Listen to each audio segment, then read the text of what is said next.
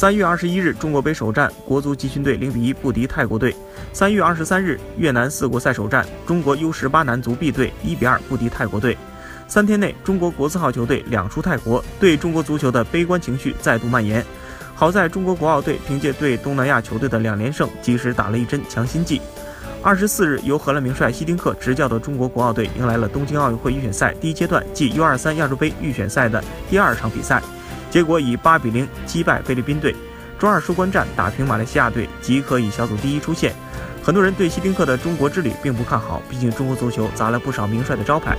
七个月过去了，这支国奥队从希丁克刚开始的不满意，到两场比赛净胜十三球，一球未丢，其中希丁克功不可没。